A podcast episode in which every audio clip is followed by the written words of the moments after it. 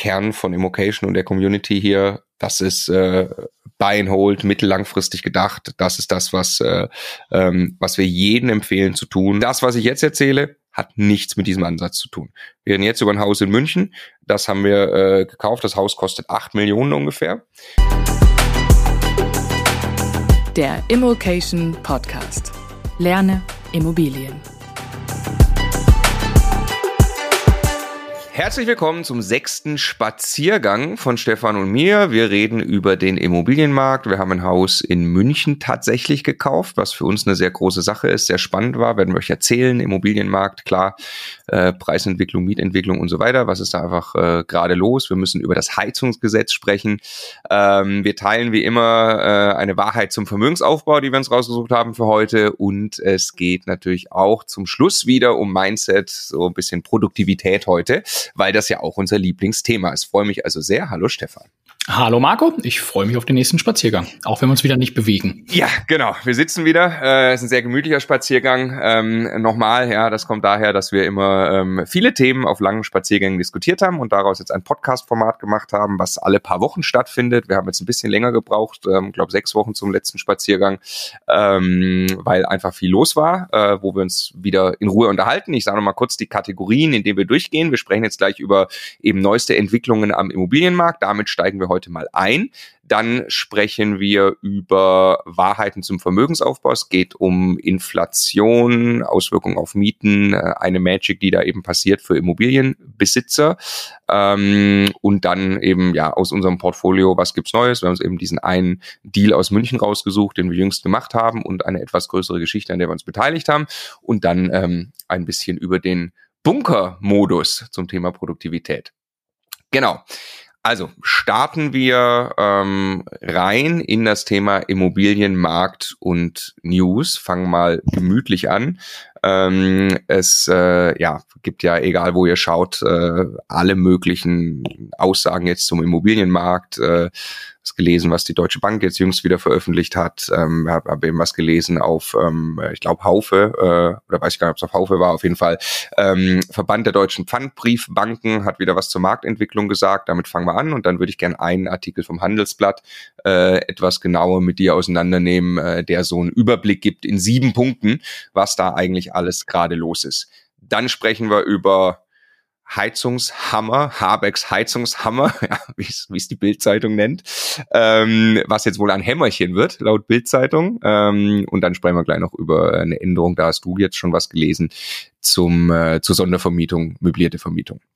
Und Kurzzeitvermietung, genau. Genau. Also äh, Verband der deutschen Pfandbriefbanken, ähm, die ja Preisentwicklung. Es ist, äh, glaube ich, jetzt erstmal wenig überraschend, aber zeigt ein, ein, ein, ja, zeigt ein paar Zusammenhänge, die, die wir auch jetzt immer öfter sehen, hören und von vielen Leuten auch gesagt bekommen.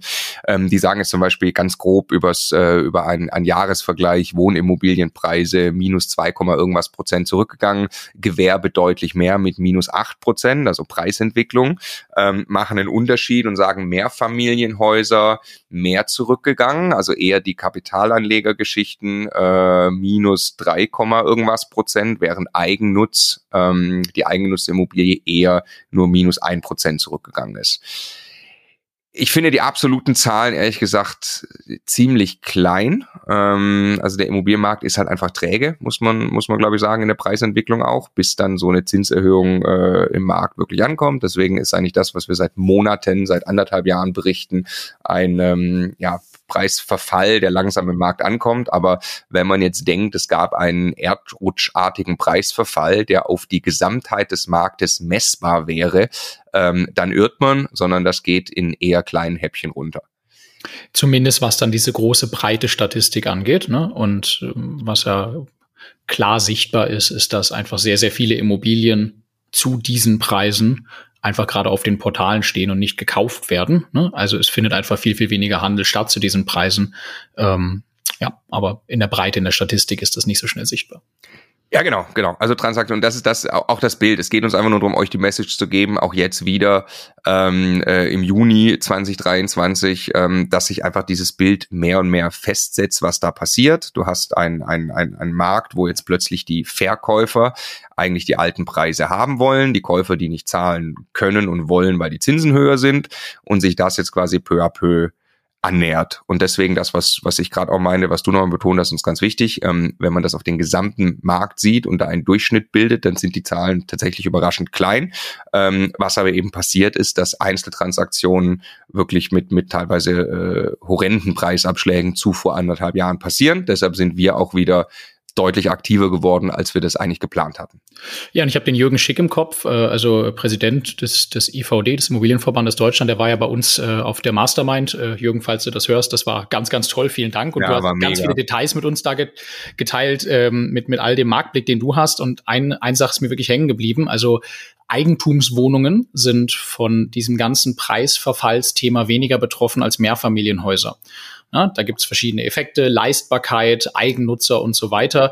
Ähm, und bei Mehrfamilienhäusern ist das Ganze viel, viel deutlicher. Ähm, und jeder, der jetzt das äh, im Kopf mit der Tatsache übereinander bringt, dass man gerade bei Mehrfamilienhäusern ähm, natürlich mehr Verantwortung hat, aber am Ende auch viel mehr gestalten kann, viel mehr entwickeln kann und viele tolle Dinge tun kann, um Werte wirklich aktiv zu heben, ist das eigentlich eine hervorragende Nachricht, ne? dass man gerade Häuser, ähm, wo man mit einmal verhandeln, einmal kaufen, einmal finanzieren, mehr Immobilie in Summe bekommt, ähm, jetzt gerade in Relation zum Markt eben äh, deutlich günstiger bekommen kann. Das war eine Zeit lang in manchen Regionen Deutschlands anders. Ne? Da war es quasi unmöglich, Mehrfamilienhäuser zu bekommen, weil das eigentlich alle gerade gerne wollten, um ihr Geld loszuwerden. Ne?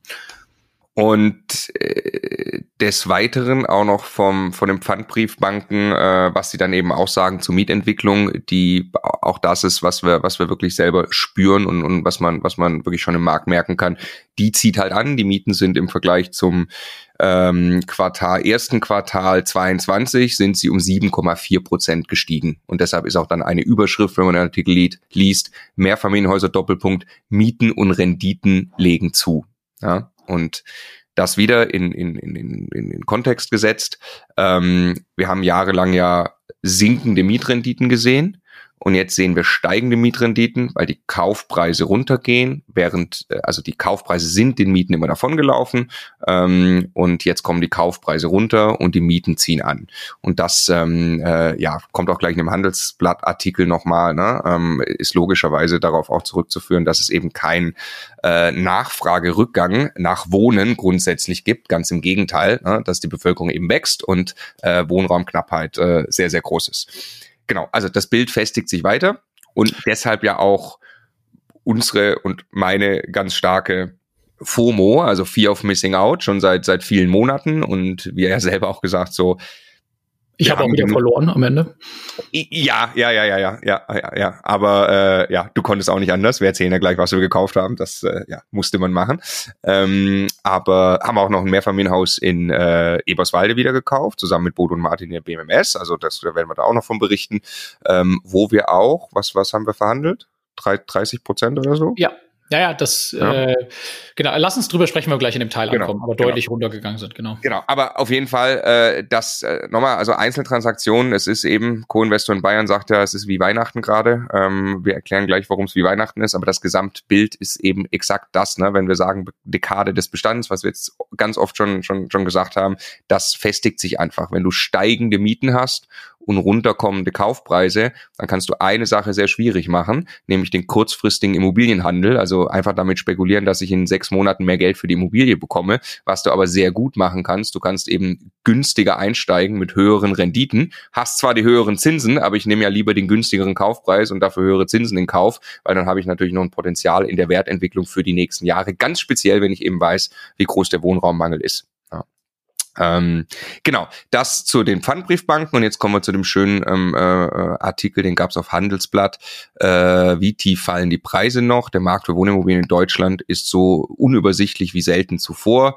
Äh, sieben Grafiken zeigen, dass sich fundamental wandelt und warum es Zeit ist zu handeln. Ähm, ich lese weiter vor noch, oben die, die Summary. Ähm, erst waren es Materialengpässe, nun sind es hohe Zinsen, die den Immobilienmarkt durcheinanderwirbeln. Wer derzeit verkaufen will, muss häufig mit hohen Preisabschlägen rechnen. Ne? Also wer einfach wirklich verkaufen will, muss hohe Preisabschläge in Kauf nehmen. Ist natürlich toll, wenn man kauft. Ja? Ähm, der Preisverfall der Immobilien gegenüber dem Vorjahr äh, wird 2023 deutlich ausfallen. Gleichzeitig schießen die Mieten, besonders bei Neuverträgen, in die Höhe. Ja? Also klar, weil im Bestand Mieten erhöhen ähm, kann ich nicht nach Belieben, aber wenn ich neu vermiete, ähm, ist es zumindest einfacher und da sieht man eben deutliche Entwicklung. Hinzu kommt ein stockender Neubau von Wohnungen und auch die Bevölkerung in Deutschland wächst weiter. Der Boom am Immobilienmarkt ist vorbei, doch genau deshalb könnte jetzt der richtige Moment sein zu kaufen. Ja. So, also das ist ja exakt das, was wir, was wir selber wahrnehmen und es ist so äh, so bezeichnend zu dem, was wir immer sagen. Ne? Es ist ähm, gefühlt sind, sind sind wir alles Herdentiere, ja. Ähm, und die letzten Jahre, wo äh, quasi Boomstimmung war, ähm, war wahrscheinlich ein schlechterer Einstiegszeitpunkt als jetzt, aber weil ich jetzt keine Boomstimmung gerade habe, sind viel weniger Leute aktiv und das ist natürlich eine, eine, eine Chance, die, die daraus resultiert. Und, und, und gebetsmühlenartig äh, wiederholt, am Ende kauft man bei Immobilien nicht den Markt anders als bei Aktien, sondern es zählt die Einzeltransaktion und ich kann in jeder Marktphase richtig schlechte oder ganz, ganz tolle Deals machen. Ne? Insofern ist all das am Ende, äh, kann einem helfen zu verstehen, was drumherum gerade los ist. Aber ganz am Ende ist das Entscheidende, äh, dass meine Kalkulation, meine Berechnung der einen Immobilie für mich funktioniert, mit der Rate von der Bank, die ich gerade wirklich bekomme, mit dem Kaufpreis, den ich wirklich verhandelt habe, mit der Miete, die genau da möglich ist. Und das muss dann passen. Ne? Und da gibt's aber, genau wie wir das gerade im eigenen Portfolio sehen, jetzt gerade sehr, sehr viele Chancen, eben genau solche Immobilien zu finden, wenn man entsprechend fleißig ist. Genau, jetzt die sieben Punkte aus dem Handelsblattartikel. Erstens, Immobilienmarkt 2023, Bauzinsen zwischen 3,5 und 4,5 Prozent, sagen Sie. Zwischenfazit steht dann hier, sinkende Zinsen werden dem Immobilienmarkt auf absehbare Zeit nicht beflügeln, aber auch weiter steigende Zinsen, die die Gesamtkosten für den Immobilienverkauf weiter erhöhen und die Nachfrage noch stärken, stärker ausbremsen als bisher, mit denen ist nicht zu rechnen. Siehst du auch so? Gut, das ist eine klassische Glaskugelfrage, ne? Genau. Ich äh, Antwort wie immer, ich weiß es nicht, ich verlasse mich darauf nicht, das klingt für mich möglicherweise plausibel. Ich bin noch immer auch bei diesen Zinsen gerade ein Fan davon, äh, die eher längerfristig festzuschreiben und das Zinsänderungsrisiko rauszunehmen und gut ist. Ist das Handelsblatt auch einig mit dir? Lieber zehn als fünf Jahre äh, steht hier, ne? Ähm, äh, festschreiben. Ich würde auch nicht davor zurückschrecken, mir Zinsen 15 Jahre sicher, zu sichern, ja. gerade weil die Zinskurve gerade so verläuft, wie sie verläuft. Also ich zahle ja so gut wie nichts extra, je nach Bank für 15 statt 10 Jahre. Und als Verbraucher komme ich trotzdem raus nach 10. Ne? Ja, exakt. Diese Kurve kann man auch äh, hier sehen, wenn man den Artikel aufgerufen hat. Genau. Ähm, ja, wenn die, wenn die, Zinsen dann doch sinken, ist schön, habe ich eine günstige Anschlussfinanzierung, steigen sie und die Immobilien werden noch günstiger oder was auch immer, kann ich ja nachkaufen. Also ja. ja. Also meine, meine, meine, meine Glaskugel, äh, es geht auch in die Richtung, ich würde auch denken, dass die Zinsen sich irgendwo einpendeln auf diesem Niveau. Warum? Weil man jetzt äh, aus USA gerade gab es ja Nachrichten, ähm, deutlich sinkende Inflation. Ähm, was ich mir aber nicht vorstellen kann, dass alle mit wehenden Fahnen zurück auf null Prozent gehen, also die Zentralbanken dieser Welt und sagen, alles klar, Thema erledigt, wir machen weiter wie vorher. Ich glaube, man hat ein bisschen was daraus gelernt, dass man vorsichtig sein will. Aber auf jeden Fall spricht es dafür, dass nicht weiter an der Zinsschraube gedreht werden muss. Und dann wird genau exakt die Marktphase für Immobilien in Deutschland so weitergehen. Wohnraum ist knapp und die Preise müssen sich annähern und passen zu diesen Zinsen. Genau, Lieferschwierigkeiten bei einem Viertel äh, der Firmen, Material und Handwerker bleiben knapp. Das ist Punkt zwei. Mit einem Fazit, die Zeiten, in denen wegen Material- und Handwerksmangel jedes Bauprojekt in einem, Albtra einem Albtraum glich, sind definitiv vorbei. Zumindest durch dieses Problem dürfte die Immobiliennachfrage nicht mehr ausgebremst werden. Also es ist knapp, aber Sie sehen, ähm, also Baukosten natürlich bleiben hoch und, und, und weiter hoch, aber es kommt wohl Entspannung rein, ähm, weil klar, ne, also Bauer, also mit Sicherheit kriegst du schon Handwerker wieder einfacher, äh, weil einfach insgesamt weniger Bautätigkeit ist und ähm, das ganze Lieferkettenthema ist einfach mittlerweile ähm, sehr viel besser im Griff. Ja, mit Ausnahme vielleicht gerade von äh, Heizungs- äh, und Elektronikfirmen, die Wärmepumpen und sowas in Betrieb nehmen können. Ne? Ich glaube, das ist schon krass, gerade wenn man da was machen möchte. Ja, ja.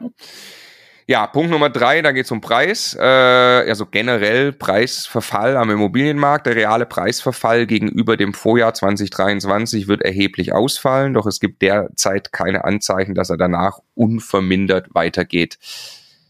Also erheblich ist immer die Frage, was man als erheblich empfindet. Ich empfinde als erheblich 30 Prozent. Ähm, das meinen die sicherlich hier nicht, ja, sondern die gucken sich wieder den Gesamtmarkt an mit den vergleichsweise ja, kleinen Zahlen von einstelligen Prozentwerten, so würde ich das mal vermuten.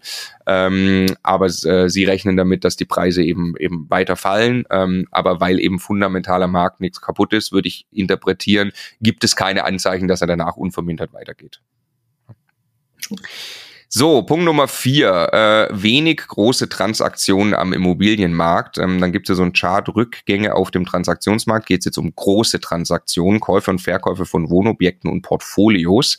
Ähm, da sieht man dann, äh, 2017 waren das mal 15,7 Milliarden. 2021 war der Peak mit 50 Milliarden und 2022 gab es 12 Milliarden. Ja, also das ist jetzt nur auf die Großen bezogen, ist aber egal, einfach um ähm, äh, das einzuordnen. Ne? Also der Immobilienmarkt ist tot, hat man ja gesagt. So sinngemäß, es findet so gut wie keine Transaktion mehr statt. Das stimmt nicht. Ne? Es finden Transaktionen statt, auch von großen Portfolios. 12,2 Milliarden ist ja nicht nichts. Ähm, und was aber eigentlich krass ist, dass 2021 es 50 Milliarden waren. 2020 übrigens waren es 21 Milliarden. Also es ist wirklich, es ist einfach ja, äh, explodiert, wie oft Immobilien den Besitzer gewechselt haben, bis jetzt vor der Phase. Und jetzt ist es sehr, sehr viel vorsichtiger. Logisch wieder das Gleiche, die Verkäufer warten ab, ähm, wenn sie nicht unbedingt müssen. Ähm, es ist ein bisschen ähnlich wie die Kurve, glaube ich, wenn man sich anguckt, wie viel Geld in Venture Capital äh, funded Startups reingeflossen sind, ne, wo es auch einfach so eine Art Exponentialkurve fast schon gab. Wenn Geld sehr lange extrem günstig ist, dann äh, begünstigt das natürlich genauso eine Entwicklung. Und äh, ja, aber das Gefühl, ne? es ist weniger, es ist aber jetzt auch, es hat, also da findet nichts mehr statt, ist auch einfach Quatsch, ne? Das ist nicht so. Nee, es steht hier auch. Zwischenfazit ist dann eben zu diesem Punkt, die Schockstarre, in der der Immobilienmarkt nach dem jähen Zinsanstieg 2022 verfallen war, beginnt sich zu lösen. Immer mehr Käufer haben sich mit den höheren Zinsen abgefunden und immer mehr Verkäufer mit den gesunkenen Preisen. Ja, und wenn wir mal dieses, diese ein, zwei absolut krassen Boomjahre, wo dann der, der Zins irgendwie negativ sogar war, der Leitzins am Ende und du quasi gar keine Zinsen bezahlt hast, die mal wegnehmen, befinden wir uns ja äh, wahrscheinlich eher in einem mittel- bis langfristigen Durchschnitt, als dass wir gerade irgendwie einen riesen Zusammenbruch eigentlich in den Zahlen haben. Punkt eins und dasselbe gilt ja Punkt zwei auch für die Zinslandschaft. Wir haben auch keine hohen Zinsen. Nee. Wir sind nur ja. ein bisschen weg aus einer vorübergehenden Extremsituation. Das muss man sich, glaube ich, immer wieder vor Augen führen. Ne? Ich glaube auch, das, das ist wirklich, man muss sich einfach gewöhnen an diese Zinsen und äh, gerade der der Eigennutzer, ne? Der, der, für den ist das einfach natürlich, der, der, der denkt einfach in Leistbarkeit, in absolute Rate, die er bezahlen muss, die ist viel höher als vorher, das nervt den massiv, ähm, aber für den ja, aber das bedeutet auch, er konnte sich, er konnte sich unter normalen Umständen das Objekt, was er ja. sich ins Auge gefasst hat, eigentlich niemals leisten. Ja. Ne? Das ist dann blöd, die Erkenntnis, aber es ist halt so. Genau, aber da ja auch äh, die äh, Immobilienprojektentwickler äh, Eigentumswohnungen weiterverkaufen wollen, müssen sie sich der Leistbarkeit annähern, zwangsläufig.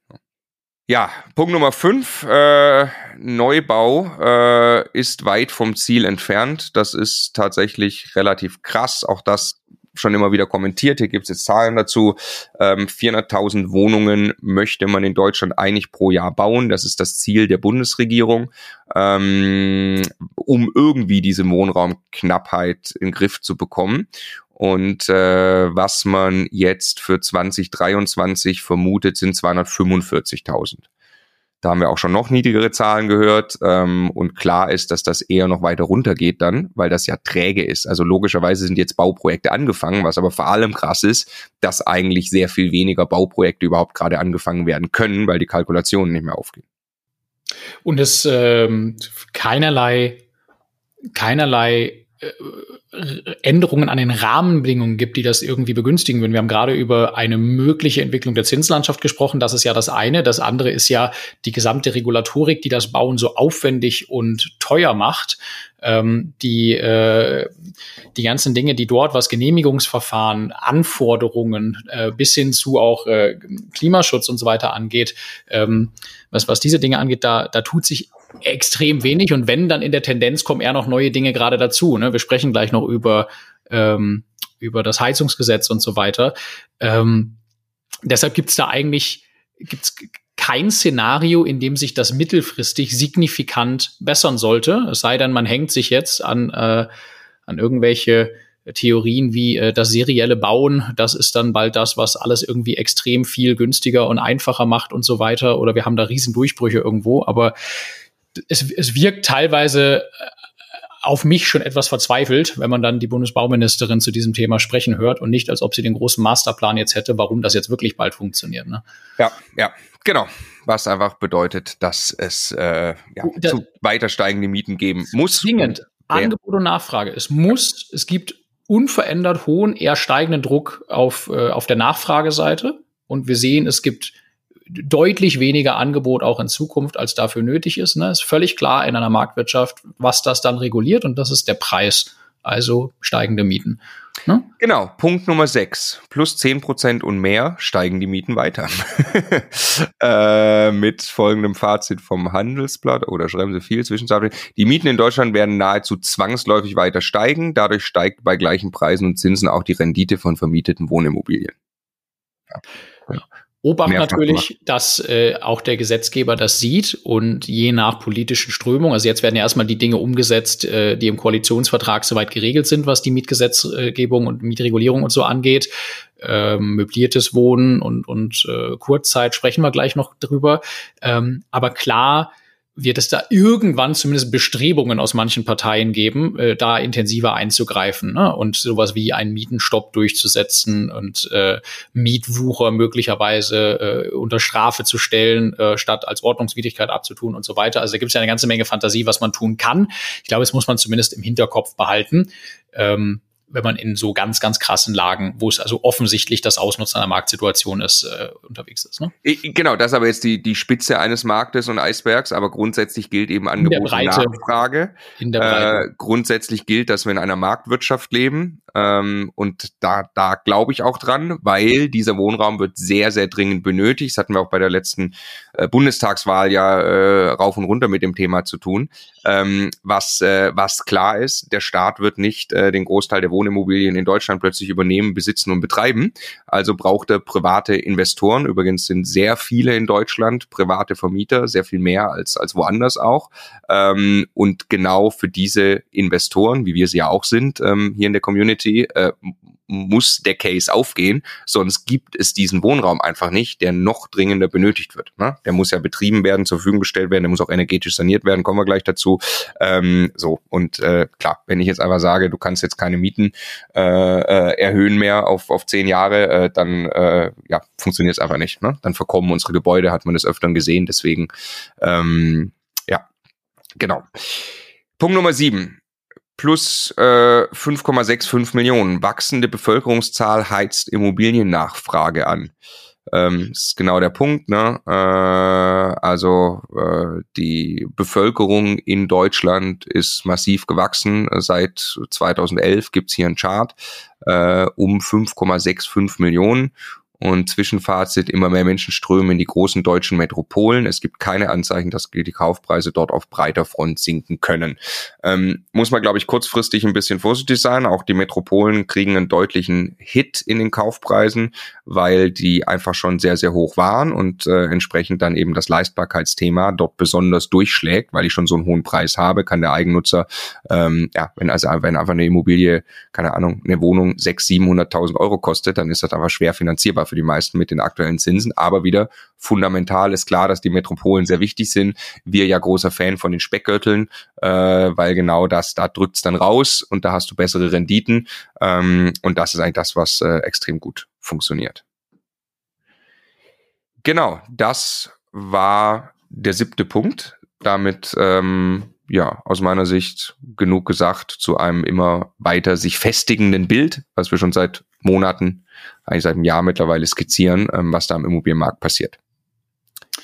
Dann wollten wir noch kurz sprechen über die, die Heizungshammer-Gesetzgebung. Genau. Fangen wir doch mit der Bildzeitung an, ja, um mal ein bisschen seriös zu werden hier. Äh, wird der Heizungs, der Heizhammer zum Hämmerchen. Ampel einigt sich auf Eckpunkte. Also ich wollte nur die Headline von der Bildzeitung einmal äh, nutzen. Aber also es gibt ein Leit, es gibt ein Papier von der Ampelfraktion, Leitplanken. Ähm, jetzt äh, muss ich erst nochmal empfehlen, deswegen habe ich gerade mein Handy noch geholt. Äh, unsere Podcast-Folge 380, die ist vom 7. Juni. Energetische Sanierung, Doppelpunkt, das kommt auf Immobilienbesitzer zu. Ich habe dort mit ähm, ja, Energieberater, äh, Lobbyist und so weiter, also zwei, äh, der Josephine und dem, dem äh, Julian, ähm, einmal das Thema ganz groß eingekreist und, und, und deswegen jetzt auch Heizungshammer, Hämmerchen hin und her. Erstmal ist wichtig, eigentlich von 2045 rückwärts zu denken auf Anfang 2030er Jahre. Ähm, selbstverständlich müssen die Immobilien energetisch saniert werden. Was da alles wie wahrscheinlich sinnvoll ist und nicht, ähm, das nehmen wir da sehr gut auseinander, unabhängig von den letzten zwei Wochen Gesetzesdiskussion. Das ist aber tatsächlich, glaube ich, auch gar nicht allzu relevant.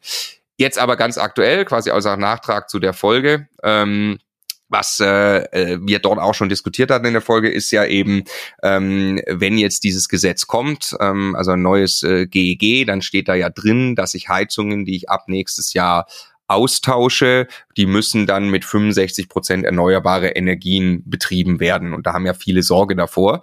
Ähm, jetzt muss man erstmal äh, einordnen, dass es nicht bedeutet, dass ich bestehende Heizungen nächstes Jahr rausrupfen muss und irgendwie eine neue einbauen muss, sondern es geht darum, wenn ich eine neue einbaue, weil die alte entweder zu alt ist, da auch da kann sein, die ist äh, älter als 30 Jahre, ist aber Niedrigtemperatur, dann darf ich die behalten, davon gibt es tatsächlich auch sehr viele.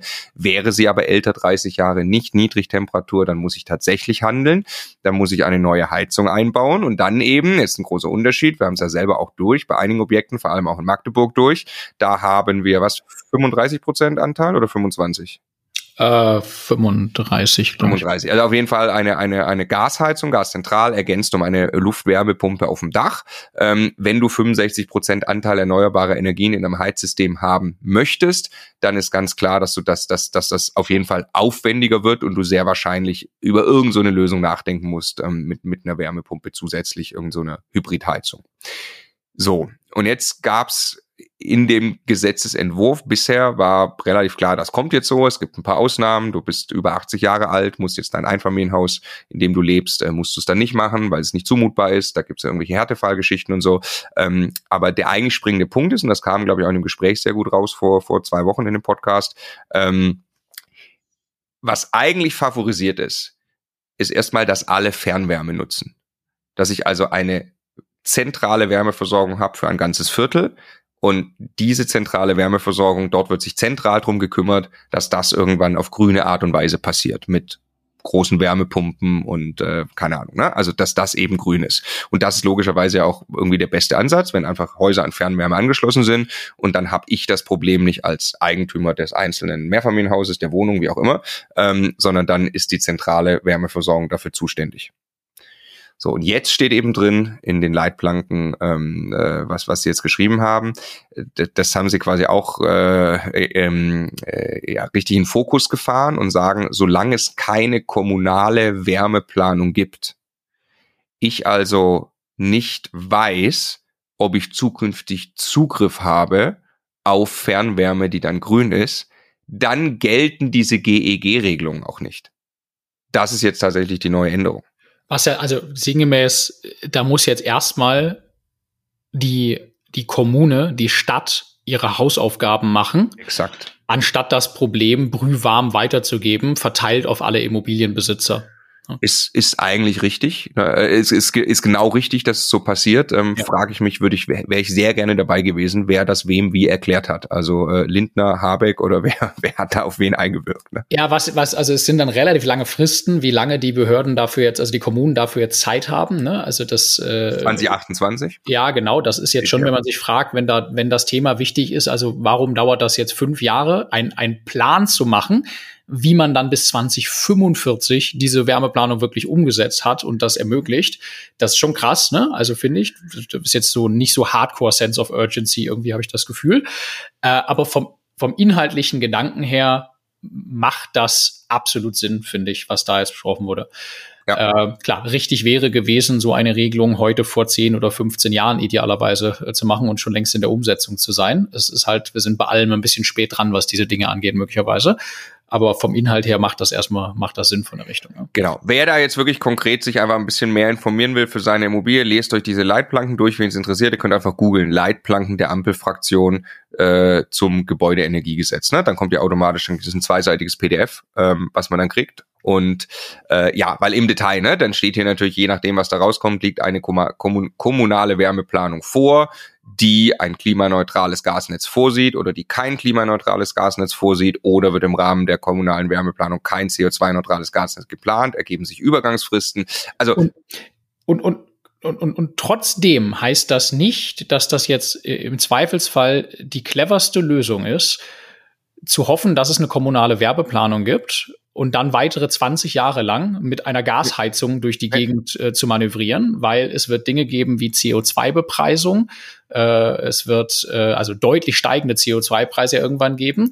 Bei ungedämmten Häusern ist das mehr oder weniger alleine zu tragen vom Vermieter. Es wird also gravierend teuer ab einem gewissen Punkt sein, äh, auf alte Technologie und Gas und solche Dinge zu setzen, sofern man denn ein Gebäude hat, bei dem es sich eigentlich am Ende immer noch irgendwie vernünftig umsetzen lässt, eine, eine moderne Anlage mit Wärmepumpe und sowas einzubauen. Ne?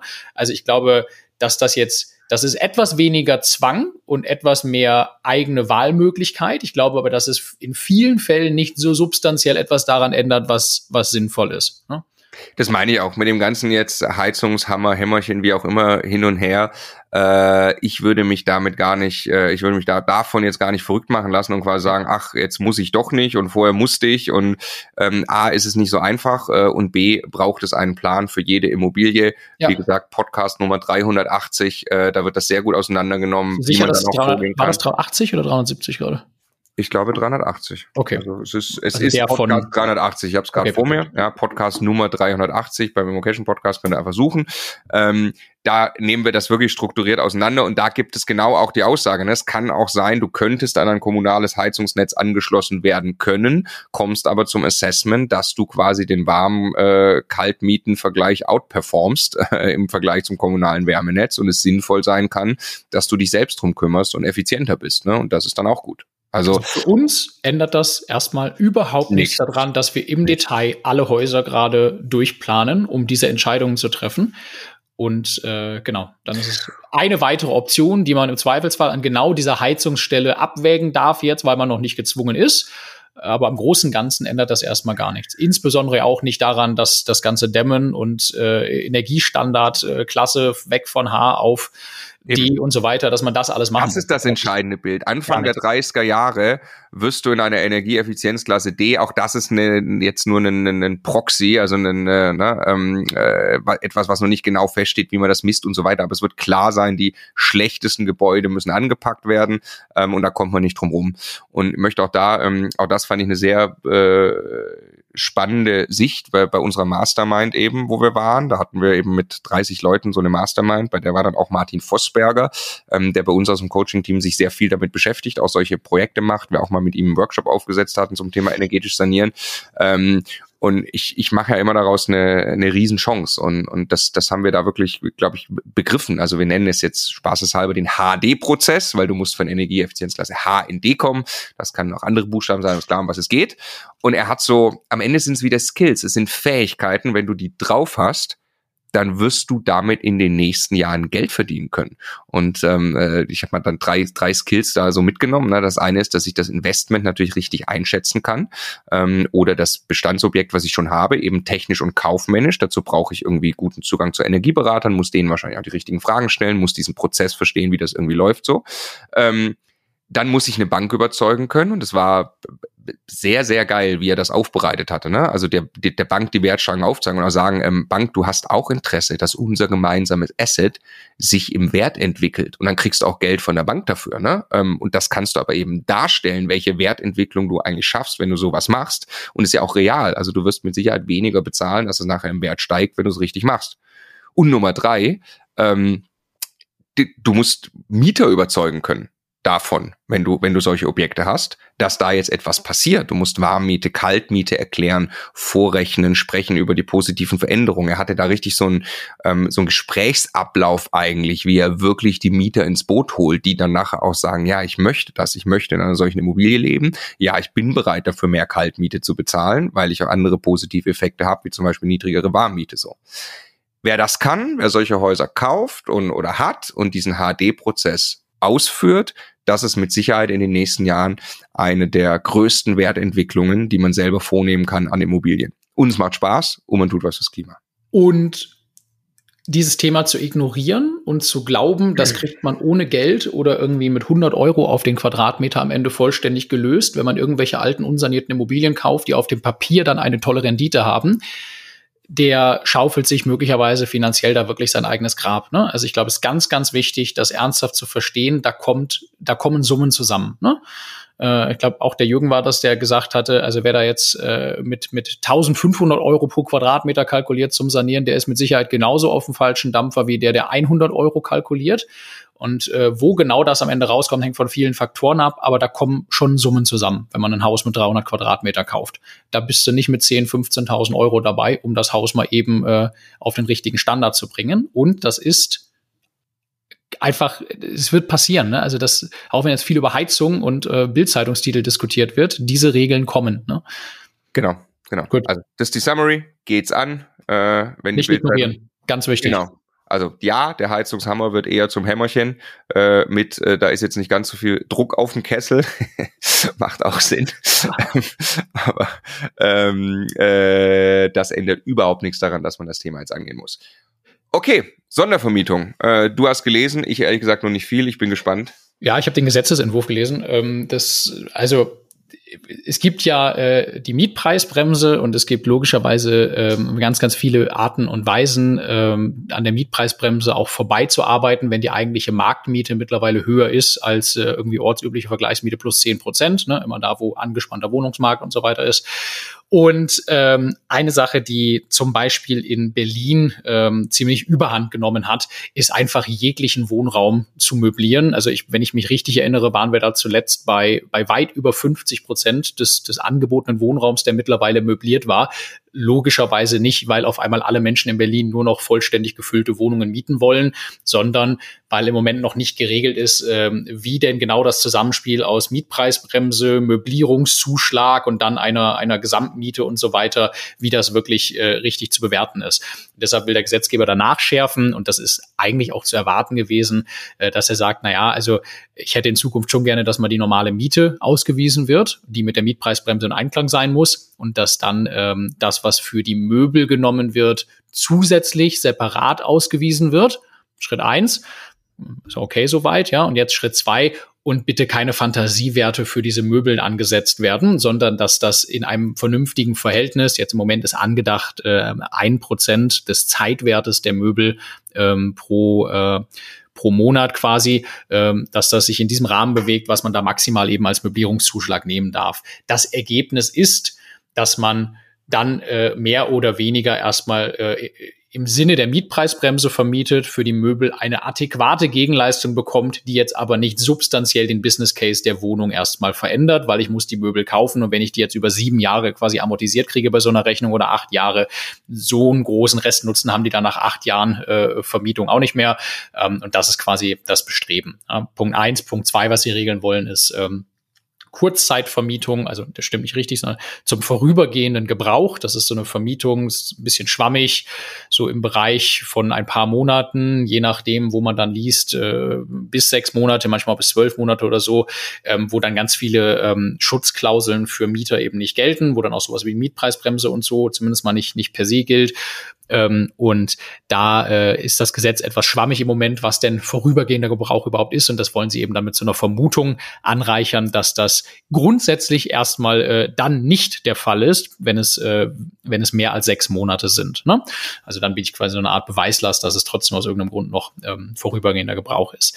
Ähm, beides für mich erstmal zu erwarten. Ne? Also wenn irgendwo ganz wilde Auswüchse kommen, dass also halb Berlin nur noch möbliert zu mieten ist, ähm, ist das logischerweise nicht im Sinne des Erfinders und dass dann danach geschärft wird, äh, ist auch, äh, auch irgendwie nachvollziehbar. Ich glaube, ganz wichtig daran ist äh, erstmal die Erkenntnis, natürlich kann ich weiterhin äh, möbliert vermieten, natürlich kann ich damit auch äh, tollen, hochwertigen Wohnraum in Summe zur Verfügung stellen und gutes Geld verdienen, genauso wie es weiterhin ähm, Vermietungen zum vorübergehenden Gebrauch geben wird. Was sowieso nochmal was ganz anderes ist, ist wirklich diese Kurzzeitvermietung, also Airbnb und Booking und so weiter, ähm, wo es dann auch rechtliche Rahmenbedingungen gibt. Ich muss dann möglicherweise eine Umnutzung äh, des, des Wohnraumes und so weiter haben. So will sagen, äh, irgendwie zu erwarten, macht jetzt auch nicht ganz viel kaputt, glaube ich, je nachdem, äh, was man genau gerade für eine Strategie hat. Und wichtig bei all solchen Sondervermietungsmodellen ist, dass ich mich halt ernsthaft mit der Materie beschäftige und verstehe, welche gesetzlichen Rahmenbedingungen es gibt und wie ich es rechtlich wirklich sauber umsetzen kann ähm, so wie es der Markus Befort zum Beispiel neulich auch in einem Webinar erklärt hat, das wir mit ihm gemeinsam gemacht haben. Ne? Und wenn ich eben zum Beispiel mit Umnutzung und Co. die rechtlichen Rahmenbedingungen wirklich sauber treffe, dann kann ich eben auch ruhigen Gewissens mit sowas ganz tolle Renditen machen. Ne? Nur was halt nicht funktioniert dauerhaft ist, äh, gesetzliche Regeln offensichtlich aushebeln zu wollen. Ne? Genau. Es ist, es ist wie immer get rich quick. Äh, wer nach der ganz, ganz massiven Abkürzung sucht, äh, wird nicht erfolgreich sein. Ne? Also ich kaufe eine teure Einzimmerwohnung in München, stelle einen kleinen Ikea-Tisch in die Mitte und nehme dann 40 Euro auf den Quadratmeter, äh, nur weil ich weiß, ich kann so die Mietpreisbremse äh, umgehen oder das glaube, dass ich das könnte. Ähm, dass das kurze Beine hat, muss, glaube ich, jedem klar sein. Ne? Wer aber ernsthaft, ähm, also sowieso mit Immobilien bitte alle erstmal langfristig denken, weil kommen wir gleich dazu, was für positive Effekte es alles gibt. Ne? Also wisst ihr, dass wir davon die Fans sind und das Spiel dauert einfach ein paar Jahre. Ähm, aber wenn du, wenn du halt anfängst, entwickelt sich alles für dich und wenn du dann bereit bist, in der Zeit on top Arbeit zu investieren und ein, ein, ein Business Case für dich aufbaust, der zusätzlichen Cashflow bringt, über Sondervermietung macht das eine ganze Menge Sinn, weil Mieten, na, also grundsätzlich ist die Mietnachfrage sehr hoch und spezielle Vermietungsmodelle, ob das eben auch, auch Monteure sind äh, oder, oder andere Sachen, äh, wo es eine klare Nachfrage gibt, also eine gute Zielgruppenorientierung bringt Rendite. Ähm, seniorengerechtes Wohnen, ne? ähm, eben Wohnen auf Zeit, ganz kurzfristig, äh, hochwertig Luxus möbliert, äh, keine Ahnung. Ne? Also es gibt zig Nischen, das ist dann nischiger, das ist kleiner. Ich muss wirklich gucken, dass ich einen Markt habe. Aber wenn ich diesen Markt sehr gut bediene, und das ist dann wirklich eben unternehmerisch, ja, kleine Wohnung zur Altersvorsorge normal vermietet, buy and hold, äh, so, das ist relativ entspannt. Ähm, wenn ich aber wirklich mich auf so eine Zielgruppe äh, fokussiere, dann kann ich da Rendite machen. Das ist aber auch eine unternehmerische Tätigkeit. Ja, und ich äh, also jetzt etwas flapsig dahergesagt, aber äh, ich finde es mal ganz wichtig, einfach nicht zu glauben, man selber hat die Weisheit mit Löffeln gefressen und auf der anderen Seite sitzen Idioten. Ne? Ja, also ich glaube, die Menschen, die in diesen Ministerien sich mit diesen Dingen beschäftigen, das sind in aller Regel hochintelligente äh, äh, äh Beamte äh, und oder Politiker, die diese Materie genauso verstehen, die Mühlen malen da manchmal etwas langsam. Das ist einfach so in so demokratischen Systemen und mit Föderalismus und was auch immer aber die sehen solche Entwicklungen und natürlich kümmern die sich darum. Und ich finde, die richtige Vermutung ist immer mal von gesundem Menschenverstand und Umsetzungsbereitschaft und Fähigkeit, auch bei den Behörden auszugehen und darauf eine Strategie auszurichten und nicht nach irgendwelchen Ab Abkürzungen vorbeizusuchen, wie du gerade gesagt hast. Genau, genau. Also klar, kannst du kurzfristig Dinge ausnutzen, wenn du genau weißt, dass es gerade noch irgendwelche äh, Dinge gibt. Ähm, ja. Haben wir auch schon getan, aber äh, du kannst dich nicht, du kannst nicht deine Strategie darauf aufbauen und dich darauf verlassen, dass etwas in zwei Jahren noch so ist, wo offensichtlich offensichtlich du nicht im Sinne des Gesetzgebers handelst. Ne? Genau, das okay. war's, glaube ich, für heute zu dem Thema Neuigkeiten. Ne? Und äh, wir, wir geben uns sehr, sehr viel Mühe, sehr regelmäßig da auch äh, äh, ein, ein Ohr an der Schiene zu haben und äh, alles, was so passiert, mit der Immocation Community zu teilen. Ähm, genau, und äh, wenn du als Hörer äh, das noch nicht von uns per E-Mail bekommst, ist das vielleicht interessant von uns. Wir schicken einmal die Woche eine Mail raus, Post von Immocation, wo wir eben unter anderem auch genau äh, Dinge, die sich gerade Wichtiges am Immobilienmarkt tun, teilen ähm, und anmelden äh, für Post von Immocation kannst du dich unter immocation.de slash Newsletter, äh, dann ein bisschen unattraktive Adresse, in Zukunft hoffentlich mal slash Post, aber im Moment noch slash Newsletter und da ähm, gibt's dann äh, genau die Post von Immocation von uns einmal die Woche. Genau. Äh, da fassen wir immer unsere Podcast-Folgen, YouTube-Videos und so zusammen. Also ähm, echt cooles Format. Haben wir jetzt seit äh, Jahresanfang und äh, wird rege gelesen. Also lohnt kurz, sich. Kurz, knapp. Irgendwie kann man problemlos auf dem Handy äh, unterwegs mal lesen, aber ist echt interessant. Ja. Genau, dann Wahrheiten zum Vermögensaufbau. Nächste Rubrik in unserem Spaziergang. Wir picken uns ja immer ähm, irgendwas raus, irgendein Effekt, äh, Dinge, die wir mit Sicherheit auch schon, schon oft erklärt haben, die ihr vielleicht auch schon von uns gehört habt. Ähm, aber ja, ist uns einfach wichtig, wirklich hier auch Basisarbeit zu betreiben und immer wieder äh, klar zu machen, warum das alles, warum sich mit diesen Themen auseinandersetzen, warum Wohnungen kaufen und sie vermieten. Ja? Und ähm, wir haben ein neues Chart für, äh, das haben wir in dem einen oder anderen Webinar jetzt verwendet. Ähm, und das will ich mal kurz erklären, äh, was wir da gemacht haben. Das kam so ein bisschen her, das hatten wir, glaube ich, im letzten Spaziergang auch. Wir haben sich eine unserer ersten Wohnungen entwickelt und ich weiß die Zahlen nicht mehr genau. Ich glaube, 300 370 Euro Kaltmiete hatte ich da zum Start bei der bei der ersten Wohnung ähm, und die geht jetzt auf die 500 Euro Kaltmiete zu bei immer noch gleichbleibender Bankrate von 256 Euro. Und das ist die Magic. Und warum ist das so? Weil sich Mieten über die Zeit entwickeln mit der Inflation. Während die Inflation scheiße ist, wenn dein Geld auf dem Konto liegt, weil es wird einfach weniger wert, ist es gut, wenn du eine Immobilie hast, weil du bist A verschuldet und äh, Schulden äh, sinngemäß an Wert verlieren durch Inflation und gleichzeitig ähm, Mieten mit der Inflation steigen ähm, das Chart einfach nur kurz kurz erklärt, ja, ähm, äh, weil wir sind ja hier in einem Podcast, das heißt, äh, ihr könnt es nicht sehen, aber ähm, äh, ihr könnt es mit Sicherheit bei Post von Evocation mal mit reinhängen. Richtig, richtig, genau. ähm, es ist äh, auch überhaupt nicht spektakulär, es ist einfach nur eine logische Sache. Es war, ich war nur selber überrascht, wo ich es visualisiert gesehen habe. Ah, ähm, wir haben, wie bitte? Ja, ist super stark, das, das zu sehen. Das macht's extrem krass greifbar. Ja. Genau, also es ist quasi in dem Chart äh, gibt es eine, eine, eine Bankrate, ähm, die läuft, glaube ich, bei 5.500 Euro im Jahr, weil wir sagen, wir kaufen für 100.000 Euro, machen wir Schulden, ja, ähm, um es einfach rechnen zu können, mit dreieinhalb Prozent Zinsen, zwei Prozent Tilgung. So. Ähm, da läuft dann eine Bankrate und diese Linie ist dann über die nächsten bis äh, welches Jahr ist das hier bis 20 2052 oder 2050 läuft diese Linie immer gleich. Es ist einfach eine gerade, flache Linie bei 5500 Euro. Warum? Weil ich ja einmal mit der Bank diese Rate fixiere. Ja, zwischendrin äh, kann sein, dass nach zehn Jahren zum Beispiel, wenn ich die Zinsen zehn Jahre festgeschrieben habe, ähm, dass sich das dann ändert ne, und den aktuellen Zinsen angepasst werden muss. Aber vom Grundsatz her mal ist das so und darum muss man sich natürlich kümmern, wenn man das nicht äh, komplett als Volltilger festgeschrieben hat, dass man dann zwischendrin äh, guckt, wo die Zinsentwicklung ist. Gibt es auch verschiedene Instrumente, damit zu arbeiten, wenn man denkt, da steigen irgendwie die Zinsen und so. Aber ne, also grundsätzlich im Modell ist diese Linie eben flach bis die, also immer gleich bleiben, bis die Immobilie abgezahlt ist und dann fällt die Linie logischerweise auf null runter ähm, in dem Jahr, wo die Immobilie abgezahlt ist und ich habe gar nichts mehr zu bezahlen.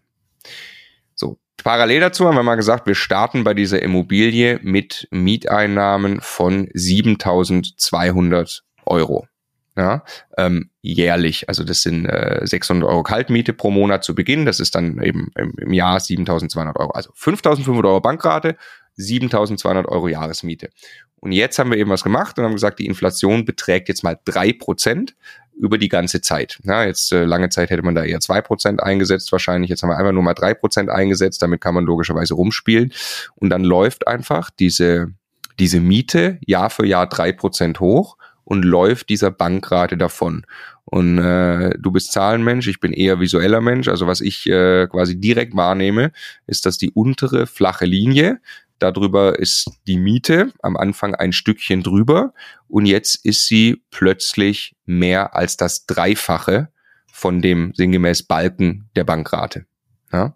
Ähm, sie ist nämlich im Jahr 2050 16.400 Euro Mieteinnahmen. Also auf 7200 Euro Mieteinnahmen jährlich, drei Prozent pro, pro Jahr Inflation, bedeutet 2050 habe ich 16.400 Euro Miete bei immer noch gleicher Bankrate von 5.500 Euro. Das ist der Effekt, warum wir Immobilien kaufen. Ja, weil alle, alle Dinge, die passieren, für dich arbeiten über die Zeit. Und wir haben vorhin über über mögliche Mietentwicklungen und, und solche Sachen gesprochen und Zinsentwicklungen und also wenn ich jetzt einfach nur davon ausgehe mit allem, was die nächsten Jahre passiert, dass wir mal mal ganz grob drei Prozent Inflation haben, ja, und das ist mit Sicherheit nicht hochgegriffen, mit allem, was wir, was wir jetzt heute auch schon wieder hier besprochen haben, äh, dann kommt genau dieser Effekt zum Tragen, den du gerade meintest. Ne? Und deshalb finde ich das auch so charmant, auch auf dem jetzigen Zinsniveau, mir Zinsen immer noch langfristig zu sichern. Aber zu sagen, hey, äh, am Ende ist für diese Rechnung nicht entscheidend, ob ich ja. jetzt hier 0,2 oder 0,3 Prozentpunkte mehr für die Zinsen bezahle oder nicht, sondern einfach nur, dass ich solche Immobilien finde und kaufe und die Zeit für mich arbeiten lasse. Und dann komme ich hinten raus aus dem Lachen nicht mehr raus, wie viel Geld da übrig bleibt. Jedes Jahr wird es besser.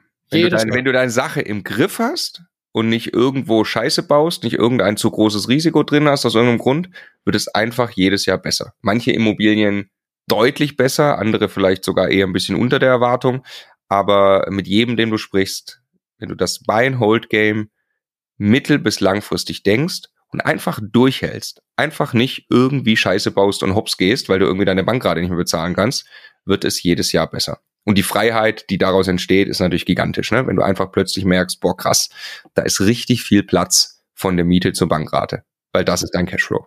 Genau. Okay, das zur Wahrheit Vermögensaufbau. Kommen wir zu unserem Portfolio. Nächste Rubrik. Ähm, Jetzt muss man ein bisschen einleiten. Also wir wollen euch von einem ähm, Deal erzählen, einem Haus, das wir gekauft haben in München. Ähm, ich möchte eben, wie gesagt, vorwegschicken, was wir tatsächlich auch gemacht haben, weil die Zeiten einfach ähm, ja gerade günstig sind. Ähm, äh, grundsätzlich waren wir, weiß nicht, wer das alles verfolgt hat, der jetzt hier zuhört. Wir haben ein Projekt gestartet, wir nennen es bedingungslos Grundeinkommen ähm, hatten da in der letzten, in der letzten Spaziergangfolge sehr ausführlich berichtet, wo wir damit stehen. Da geht es um knapp 250 Wohnungen, die wir in verschiedenen Partnerschaften haben, von denen uns rechnerisch quasi ein Viertel gehört ähm, oder ein Drittel gehört, ähm, äh, je nachdem, wo dann Cashflows entstehen, die uns ein dauerhaftes Gehalt jedes Jahr passiv bescheren sollen, das auf Niveau sein soll von unserem letzten Angestelltengehalt, also ein sechsstelliges Jahresgehalt, sagen wir mal 150.000 Euro im Jahr ähm, äh, mindestens. Und da sind wir so weit im Ziel, dass wir gesagt haben, wir haben eigentlich die Immobilien gekauft, die wir dafür brauchen. Wir haben sie nur nicht dahin entwickelt. Wir müssen da noch ein bisschen Mietentwicklung quasi betreiben und dadurch natürlich eine Aufwertung von den Immobilien vornehmen, damit das möglich ist. Da sind wir gerade mittendrin mit unseren Co-Investoren. Ist aber schon absehbar, dass der Plan mehr oder weniger aufgeht. Wie gesagt, gibt's zum Nachhören im, im letzten Spaziergang, was da genau für Zahlen und so rauskommen. Und dann haben wir auch gesagt, ey, das reicht auch an Projekten. Auch unsere Co-Investoren haben eine ganze Menge zu tun. Auch wir selber sind mittlerweile sehr sensibel, was unsere eigene Zeit anbelangt. Ja, wir wollen nicht jetzt irgendwelche Dinge zusagen, die dann in einem Jahr wieder Arbeit verursachen. Wir haben teilweise dann ähm, doch sehr viel Arbeit gehabt, hatten ja auch berichtet von Magdeburg, wo wir selber viel tiefer involviert waren. Ähm, und äh, ja, wir, wir, wir, wir wollen es nicht einfach nur höher, schneller, weiter, größer, weil jetzt haben wir Gelegenheiten, Chancen und sonst was, sondern wir sind da wirklich immer äh, im Dialog, äh, was tut uns gerade eigentlich wirklich gut. Ne? So, deswegen machen wir jetzt dieses Projekt. Nee, tatsächlich ähm, passt das, glaube ich, auch ganz gut rein. Was wir, was wir jetzt gesagt haben, ist, also ja, wir kaufen jetzt weiter zu, auch für Buy and Hold, auch eigentlich in dieses erste Projekt ein bisschen. Haben da, wie gesagt, auch in Eberswalde jetzt was gekauft in der Größenordnung von 400.000, glaube ich, 500.000, ne? Ein Haus? Ja, ja. ein bisschen weniger. Ich glaube eher ja. äh, äh, am Ende dann verhandelt äh, in der 300.000 Euro Liga eher. Okay. Äh, was, was ich nur sagen wollte, ist, wir, wir haben vor einiger Zeit, vor, vor ungefähr zwei Jahren, ja äh, auch in Eberswalde schon Häuser gekauft und äh, waren damals wirklich happy und das, die haben sich ganz, ganz toll entwickelt. Wir sind mit den Zahlen äh, total, total glücklich. Und wenn man die Cashflow-Berechnung macht von den Häusern von damals, die wir damals gekauft haben, mit den Zinsen damals, Tilgung damals und Kaufpreisen damals, und jetzt dieselbe Berechnung macht mit dem Haus, was wir da jetzt kaufen, mit verhandelt einem deutlich reduzierten Kaufpreis, aber den höheren Zinsen und man kann aber ein kleines bisschen weniger tilgen bei gleicher Darlehenslaufzeit und so weiter. Es kommt völlig überraschend quasi derselbe Cashflow raus. Ja? Ja. Also es ist genau das, deshalb finde ich es so, so toll, weil es also auch ein ähnliches Nur, Haus, mehr Potenzial haben. ähnliche Lage, ne? Aber genau, wir haben wir haben während der gleiche Cashflow rauskommt, günstiger eingekauft, also eher wieder die, ein Steigerungspotenzial, denn ein, äh, denn ein Boom-Risiko im Kaufpreis. Und wir haben höhere Zinsen in der Kalkulation schon drin, also zumindest mal ein ausgewogeneres Chance-Risiko-Verhältnis, was die Zinslandschaft angeht, als wenn man dazu Niedrigzinsen macht. Ne? Also es ist einfach das lebende Beispiel dafür, dass genau das geht. Man kann genau solche Deals gerade machen und ganz, ganz tolle Immobilien kaufen. Und natürlich finden die Zinsen Platz in einer solchen Kalkulation, wenn der Kaufpreis entsprechend runtergeht. Und je nach Verkäufer und Situation lässt sich sowas halt eben verhandeln. Das wollte ich nur noch einmal sagen, weil äh, ist, glaube ich, wichtig, das zu unterstreichen. Das ist nicht nur, wir erzählen nicht nur Geschichten von Leuten, die wir dabei begleiten dürfen, sondern wir tun genau dasselbe auch gerade selber. Ja. Genau, und das, was du gerade beschrieben hast, auch ist wirklich quasi, wenn man so will, Kern von Immocation und der Community hier. Das ist äh, Buy and Hold, mittellangfristig gedacht. Das ist das, was, äh, ähm, was wir jedem empfehlen zu tun und sich damit auch wirklich einfach einen Immobilienbestand aufbauen. Der kann ganz klein sein, Altersvorsorge, der kann viel größer sein mit äh, echter Aufwertung und, und, und dadurch ähm, dann schneller wachsen können und so. Ähm, das, was ich jetzt erzähle, hat nichts mit diesem Ansatz zu tun. Wir reden jetzt über ein Haus in München. Das haben wir äh, gekauft. Das Haus kostet acht Millionen ungefähr. Ähm, wie gesagt, ich weiß, dass die Zahl groß ist ähm, oder für den einen oder anderen möglicherweise auch klein, aber für uns ist es eine große Zahl. Ähm, nochmal, unsere erste Wohnung hat 58.000 Euro gekostet, also ähm, ähm, fangt klein an. Und ähm, jetzt steht das Haus in München und zwar auch in einer sehr guten Lage. Du hast vorhin nochmal gesagt, fünf Minuten mit der Tram. Ne? Also man steigt vom Haus in die Innenstadt. In die Tram ein und ist in fünf Minuten in der Innenstadt. Ähm, ja, also glaube viel gefragt an Wohnraum gibt's nicht in Deutschland. Ähm, wer unsere Videos zu Standortanalysen gesehen hat, äh, seit wir Immogation gegründet haben, wird oft München als Beispiel gehört haben. So, da kriegst du ja scheiß Renditen. Ähm, das macht überhaupt keinen Sinn. Ähm, exakt das ist der Fall. Wir kriegen hier eine scheiß Rendite. Ich weiß ehrlich gesagt gar nicht. 2, irgendwas Prozent Mietrendite das ist äh, eine Katastrophe. Ja? Also dieses Haus ist nicht der Case, sondern äh, zum Halten und, und, und Cashflows da jetzt aufbauen, sondern wir gehen davon aus, dass wir sehr günstig an dieses Haus gerade rangekommen sind. Wir halten es für einen sehr günstigen Kaufpreis. Ehrlich gesagt, wir ähm, äh, können das gar nicht so gut beurteilen. Unser Co-Investor in Bayern, der Sebastian, um den wird es gleich auch noch gehen. Also ist schon, also es spricht schon jede Zahl, die man anschaut. Alles, was man über München weiß. Und ich meine, ich wohne jetzt auch seit über zehn Jahren äh, ja. mit Hauptwohnsitz in München und habe hier auch schon Immobilien bewohnt und gekauft und sowas. Also es spricht alles dafür, dass das eine herausragende Gelegenheit ist, was wir da jetzt gerade kaufen konnten. Ne? Ja, also ich glaube, wir zahlen gute 5000 Euro, haben jetzt bezahlt auf einen Quadratmeter. Ähm, safe, oder? Ist richtig, ne? Ja, 5000 und es wird äh, quasi 100 Meter weiter an der exakt derselben Straße, also alles exakt vergleichbar, gerade Neubau für 15.000 Euro aufwärts fertiggestellt. Also für 15.000 Euro Verkaufspreis. Ne? So, äh, Neubau und ne, nicht direkt vergleichbar und so, aber also wenn, wenn man das jetzt in den Abverkauf bringt als einzelne Eigentumswohnungen, bin ich sicher und man hat ein bisschen Zeit bis bei 10.000 Euro äh, auf dem Quadratmeter. Muss eigentlich so sein. Ne? Ähm, deswegen konnten wir dieses, dieses nicht gehen lassen. Und es ist nochmal, es ist was ganz, ganz anderes als das, was wir bisher gemacht haben. Es ist extrem opportunistisch. Wir gehen da rein mit äh, übrigens 800.000 Euro Eigenkapital. Das brauchen wir dafür, ähm, damit wir dieses, dieses Haus finanziert bekommen. Wir machen das zusammen mit unserem Co-Investor. Ähm, mit der Idee, dieses Haus über die Jahre dann abzuverkaufen. Das heißt auch, wir müssen in der Lage sein, dieses Haus zu halten überhaupt. Und die also Bank, um genau zu sein, wir dürfen es nicht über die Jahre abzuverkaufen, sondern wir dürfen es überhaupt erst Jahren. nach sieben Jahren äh, dürfen wir es überhaupt erst an jeden beliebigen Menschen verkaufen in, Einzel Einzelwohnungen. Ne? Genau, weil wir es jetzt noch aufteilen. Äh, das konnte man sowieso nur noch tun bis, äh, bis Juni in München. Wir haben es quasi noch aufgeteilt, also unser Co-Investor, ähm, der uns den, den Case vorgestellt hat. Und ähm, dann werden die Wohnungen einzeln abverkauft. Da muss man aber sieben Jahre warten, sonst darf man es, glaube ich, nur an die Mieter verkaufen, ne? innerhalb ja. des Zeitraums. Zumindest äh, hier in diesen Gebieten, ja. Genau. Ähm, und dann gehen wir ja wahrscheinlich fast eben vom, vom, vom Doppelten aus, ne? Also eine, eine, eine Verdopplung quasi des Geldes, wobei ja ne, diese acht Millionen bei weitem nicht von uns kommen, sondern hauptsächlich eben von der Bank. Aber nochmal, Bankrate 320.000 Euro, bei aktuellen Mieteinnahmen 200.000 Euro. Das ist eine Katastrophe. Das heißt, wir haben jedes Jahr negativen Cashflow von 120.000 Euro. So, das logischerweise wissen wir, äh, dass das über einen Zeitraum ist und das ist einfach genauso wie Eigenkapital zu sehen, was äh, sinngemäß Entwicklungsbudget der Immobilie oder wie auch immer man das bezeichnen will, ähm, äh, zu sehen ist. Und zwischendrin, ja, kann man die Immobilie auch energetisch aufwerten. Ähm, die hat im Moment einen okayen Energieausweis, was mich ehrlich gesagt ein bisschen überrascht hat. Also sie gewinnt keinen Schönheitspreis. Ähm, sie hat aber eine Dachterrasse, äh, die ganz cool ist. Ähm, und das ist dann auch wieder also gut. sie hat, 400 Quadratmeter Dachterrasse. Ja, die wir auch übrigens behalten wollen, ne? äh, ganz am Ende. Also äh, äh, wenn das Haus abverkauft ist, eine Sache soll uns noch gehören und das ist die Dachterrasse, so der Plan. Und dann machen wir hier schön mal eine Immocation Party. Ja?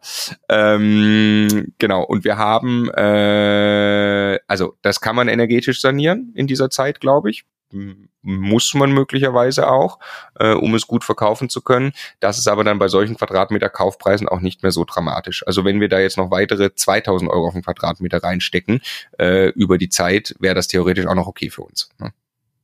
Ja, das ist das Schöne, wenn äh, Immobilien pro Quadratmeter so hoch bewertet sind wie in München. Ne? Genau. Also ja, ist wirklich wirklich ganz, ganz tolle Gelegenheit gewesen. Und ähm, genau, wie du schon gesagt hast, äh, also würde ich mal behaupten, also mindestens weit fortgeschritten Niveau, wenn nicht Profi-Niveau, sowas zu machen. Also da braucht man eine Menge Erfahrung, muss das sein. Die Aufteilung auch, ne, die jetzt so schnell durchgehen musste und so. Genau, und hätten wir auch alleine niemals getan, so wie wir alles immer und sehr, sehr gerne in tollen Partnerschaften machen und auch hier eben mit unserem Co-Investor ähm, und jetzt im Detail äh, erklärst du gleich noch ein bisschen, äh, sogar einem etwas größeren Konstrukt gemeinsam noch quasi das jetzt machen und äh, extrem dankbar sind, diese Gelegenheit äh, gehabt zu haben, da jetzt mitzumachen. So, ne? Genau, also ich möchte nochmal sagen, das ist, das ist jetzt nicht Spekulation, was wir da machen. Das ist aber eine ganz andere Art von Geschäft, die wir hier machen, wie was wir sonst mit Immobilien Gut, gemacht haben. Aufteilergeschäft halt. Das ist einfach eine Art, mit Immobilien Geld ja, zu verdienen. Ne? Richtig, eine Art, mit Immobilien Geld zu verdienen, aber es ist auch in der Marktphase gerade wir, wir verlassen uns überhaupt nicht drauf. Also man könnte das wahrscheinlich auch relativ, es kann auch sein, wir verkaufen das in drei Jahren global theoretisch, ne? Kann man auch machen, wenn man sagen, man will das dann, äh, man hat es schon aufgeteilt, aber verkauft es dann trotzdem global ähm, äh, und, und, und, und nimmt da einfach was mit. Jetzt kommt der ganz, ganz wichtige Punkt, äh, wie will man das nennen? Äh, äh, buy, wait and flip oder so. Ne? Also was ich immer das Gefühl habe, ist, was du überhaupt nicht anstreben solltest, ist kurzfristig zu glauben, du kannst äh, jetzt einfach super Verkaufspreise erzielen. Wenn du aber sicher bist, du kannst durchhalten. Und deshalb, wir brauchen dafür jetzt Eigenkapital und wir müssen 120.000 Euro Cashflow Hit jedes Jahr verkraften, was wir gemeinsam, da sind, ähm, da ist noch jemand beteiligt, ne, ähm, außer unserem Co-Investor, mit dem wir es eh machen, ähm, und äh, wo uns allen klar ist, wir haben sowohl das Eigenkapital als auch für genug Jahre schon jetzt klar können wir diesen negativen Cashflow einfach aushalten. Wir werden auch in zehn Jahren dieses Objekt nicht unter Zwang verkaufen. Also sollte alles den Bach runtergehen und sonst wie irgendwie, werden wir nicht zum schlechtestmöglichen Zeitpunkt das Ding einfach nur wieder irgendwie rausdrehen, äh, weil wir unter Druck geraten. Und das ist mir ganz, ganz wichtig als Message. Wir steigen da nur ein auf diese Art und Weise, weil wir wissen, dass das nicht dass wir jetzt hier nicht alle Chips auf dem Tisch haben und wenn das nicht sofort klappt, haben wir ein großes Problem. Wir würden nie das Erreichte, was wir erreicht haben mit unserem Immobilienbestand, was unser äh, dauerhaftes Grundeinkommen absichert und so weiter, durch irgendeine so Aktion gefährden. Niemals. Ne? Sondern das ist vorher klar, was da an Geld reinfließen muss. Da ist mit dicken Puffern kalkuliert. Es ist mit allen Co-Investoren geklärt, wo und wie viel Geld herkommt, so dass wir ähm, ganz sicher wissen, dass wir der nicht in Zwang geraten. Genau, das etwas größere Konstrukt, was du gerade erwähnt hast, will ich jetzt auch erwähnen. Und, und jetzt, er will ja immer anonym bleiben, das wird jetzt dann langsam schwierig, denke ich. Aber, ähm, aber ich, noch einmal, aber, aber wenn so ein Deal dann wirklich einfach mal nach sieben Jahren durchgelaufen ist, ne, dann sind das Millionen ja, ja. die da an Gewinn überbleiben, um den genau. Punkt mal einmal zu machen. Also zwei, drei, vier, fünf Millionen wird das gut möglich, genau, dass ja. das mehrere Millionen Euro Überschuss aus diesem einzigen Immobiliendeal sind. Und das jetzt nur einmal wieder quasi äh, in Relation gesetzt. Also das ist mehr Geld als die Lebenssparleistung von äh, 99 Prozent aller Menschen in Deutschland wahrscheinlich, äh, oder 95 Prozent, keine Ahnung was, ne? Ähm, und das ist wieder die Magie, also das ist jetzt was, was sehr, sehr Großes, aber die Magie davon im Immobilienbereich anzufangen, sich auf diese Reise zu begeben, weil man nach und nach sich größere Dinge vornehmen kann, ein besseres Netzwerk hat, Leute kennenlernt, Kontakte hat, finanzielle Möglichkeiten schafft. Und wenn man ganz am Ende einer solchen Karriere, und sei das auch nach 20 Jahren, ein einziges Mal einen solchen Deal macht, verdient man damit am Ende möglicherweise mehr Geld, als man in Summe in den 20 Jahren mit der gesamten Karriere in irgendeinem Konzern oder sonst was hätte zur Seite legen können. Dann darf man, glaube ich, wieder überlegen, ist das richtig, den sechsten Tag auch noch in die nächste Gehaltserhöhung im Konzern zu stecken oder mit so einem Thema wie Immobilien anzufangen, wo man hinten raus eben dann irgendwann unabhängig von der eigenen Arbeitsleistung wird. Genau, der Sebastian steckt äh, seine Zeit dann lieber in das zehnte Mehrfamilienhaus, was er in den letzten sechs Monaten in diesem Stile angekauft hat. Ähm, Genau, von ihm wollte ich gerade erzählen. Unfassbarer Typ. Wir kennen ihn jetzt schon seit ein paar Jahren. Wir haben mit ihm ähm, das Portfolio in Bayern auf, äh, aufgebaut mit den 25 Wohnungen. Das könnt ihr auch gerne nachhören in dem, in dem äh, Podcast von, von letzten Spaziergang. Ähm, er ist äh, ja in der, in der Bank hat er angefangen, ist unglaublich gut vernetzt, hat eine Einschätzung für den Immobilienmarkt äh, hier in Bayern wie kein anderer für mich. Also es ist wirklich äh, grandios mit ihm zu arbeiten. Er hat irgendwie, ich weiß nicht, wie er das schafft, immer diese Leichtigkeit. Bei ihm ist nichts stressig. Ich weiß nicht, wie er das hinkriegt. Er meinte dann irgendwann, wo er jetzt quasi zehn Häuser parallel aufteilen muss, noch vor dem ersten sechsten irgendwie so, jetzt ist gerade bisschen stressig. So, dann sage ich, wow, es freut mich, dass es auch mal bei dir stressig wird, aber er ist einfach, ähm, er hat die Dinge gut im Griff, ne? hat gute Strukturen aufgesetzt und ähm, äh, ja, ma macht das ganz toll. Wir sind super happy in der Zusammenarbeit mit ihm und haben jetzt eben dieses eine Großprojekt, wo wir beteiligt sind, haben aber noch ein viel größeres Konstrukt, was es von ihm gibt. Das ähm, fängt er gerade an aufzubauen und das heißt ähm, Flat Buy, so nennt er das. Ähm, äh, das ist, ich, ich tue da jetzt bestimmt der Sache Unrecht, wenn ich so versuche abzukürzen, aber es ist eine Art Family and Friends erstmal, dann auch möglicherweise irgendwann für Crowd ähm, Beteiligungskonstrukt, in dem eben solche Immobiliendeals gemacht werden. Ja, das heißt, es gibt eine große Flatbuy ähm, äh, Holding, wenn man so will. Darunter gibt es dann Immobiliengesellschaften. Für so ein Haus gibt es eine eigene. Ne? Ich glaube, das Haus, über das wir gesprochen haben, ist komplett separat eine eigene äh, GmbH. Ne? Ähm, und dann kann es quasi, wir sind dann an dieser großen Flatbuy in Summe mit einem ganz kleinen Share auch beteiligt, ähm, haben dann immer die Möglichkeit auch bei quasi den Einzeldeals zu sagen, ja, wir wollen da dann eben mit einem signifikanten Share reingehen, was dann eben jetzt bei diesem gerade beschriebenen Haus ähm, äh, passiert ist. Ne? Ähm, und äh, genau, das ist super spannend, was er da alles aufbauen will, inklusive, dass das also ja nicht nicht er alleine, ne, sondern insbesondere auch noch mit äh, mit seinem sehr sehr langen Freund und Geschäftspartner, äh, dem dem Tobi zusammen. Also Gründer auch, also erfolgreicher Gründer schon in der Vergangenheit. Unternehmer, der da auch ganz viel Kompetenz in dem Bereich mit reinbringt. Ähm, genau, glaube ich, ein sehr sehr cooles Team. So ein bisschen wie wie wir beide uns für Immocation gesucht und gefunden haben und äh, die beiden sind auch so gemeinsam unterwegs. Ne? Genau, und sie leben den Immobilienmarkt in Bayern. Ne? Sie, sie so äh, wollen das, glaube ich, auch dann weiter größer aufziehen. Aber äh, ja, super Ergänzung, die beiden auch, glaube ich auch. Und deshalb für uns super geil zu sagen, wow, das ist echt, äh, echt cool, dass man da irgendwie mit, mit partizipieren kann. Ähm, nochmal, das ist äh, etwas anderes, wie sich selber einen Immobilienbestand aufzubauen äh, im, im Buy-and-Hold-Stile. Genau, auf jeden Fall. Wer jetzt denkt, äh, oh, das wäre ja ziemlich cool, mal so ein Projekt zu machen, sowas zu verstehen, sowas zu lernen, der Sebastian ist ein sehr, sehr cooler Typ, ähm, von dem kann man unfassbar viel lernen und deswegen ein Aufruf für den Sebastian. Der sucht eine Art Menti, ähm, der sucht einfach jemand, der für ihn arbeitet. Das kann studentische Unterstützung sein. Ähm, also wenn einer von euch Student ist, der das gerade hört und sagt, boah, ich würde auch gern vielleicht gar nicht mehr so viel Zeit in eine Konzernkarriere stecken im Anschluss an mein Studium, sondern eigentlich gleich die richtigen Dinge tun, wo mein Zeiteinsatz dann am Ende auch wirklich stimmt. Ähm, könnte aber auch jemand sein, der sich vorstellen kann, ähm, etwas äh, fester äh, bei und für Sebastian zu arbeiten. Ähm, einfach melden, die suchen jemand, äh, ja, der mit in die Immobilienentwicklung reingeht, der rausfährt, äh, auch der Dinge tut. Ja, muss natürlich irgendwie in der Nähe von München sein, damit das Sinn macht, ähm, weil da sind auch die meisten Objekte. Ähm, genau, der kann sich der sehr gerne melden ähm, an Sebastian at flatbuy.com.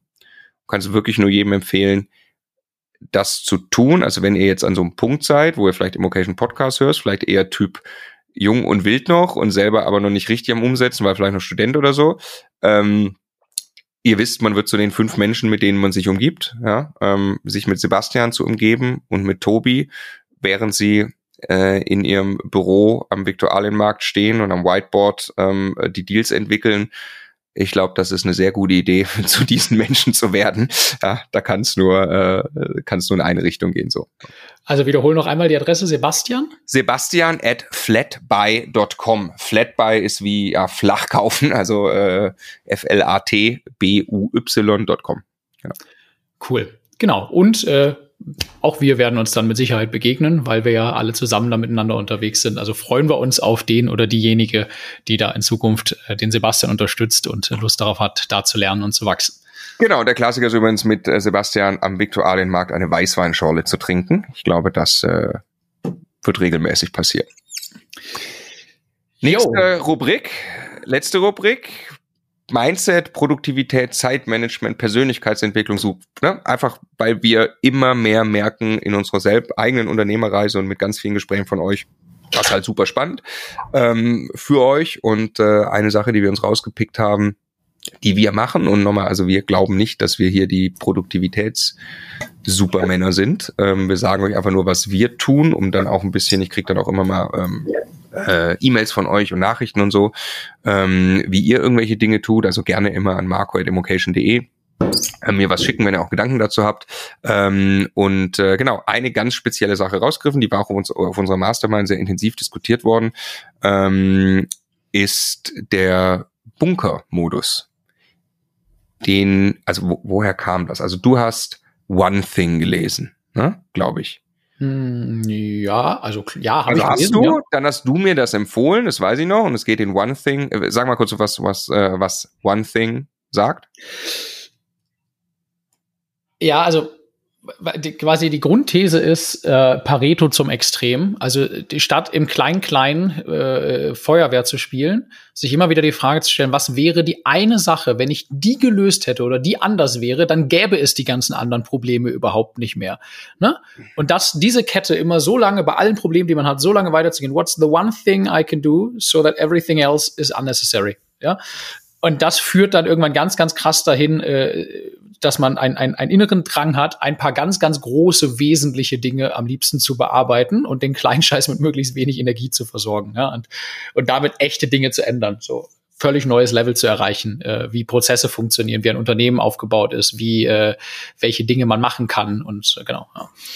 Genau, und äh, ich habe äh, dann ein Interview von dem Autor irgendwo gehört und da spricht er davon, dass er einen Bunker-Mode hat. Und das hat mich irgendwie zum Nachdenken angeregt. Ich glaube, es kommt gar nicht in dem Buch vor. Aber ähm, es geht eben ja darum, sich wirklich zu konzentrieren, zu fokussieren. So, ich erkläre ich kurz, wie ich es mache, was ich damit meine.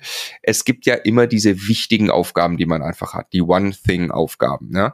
Ähm, bei mir haben die ein rotes Flag in meinem To-Do-Programm. Davon gibt es quasi nie mehr als fünf. Eigentlich weiß ich die auch immer. Ne? Also das ähm, äh, ist einfach etwas, wo ich konzentriert mehrere Stunden wahrscheinlich dran arbeiten muss. Ne? Also das könnte ein, ein, ein, keine Ahnung, neues Produktkonzept sein, das könnte ähm, ein, ein, ein Konzept fürs Immocation Festival sein, das könnte eine äh, Vorbereitung sein von einem Videodrehtag, wo wir zehn Videos aufnehmen und ich die alle skripte und mir das überlege. So, solche Dinge, von denen man ähm, äh, ja einfach wirklich weiß. Heißt, sie sind extrem wichtig. Sie sollten im Idealfall nie dringend werden, das werden sie leider oft auch, aber sie sind vor allem wichtig.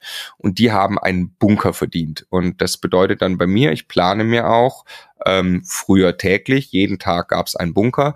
Mittlerweile gibt's weniger davon, weil ich weniger arbeiten möchte.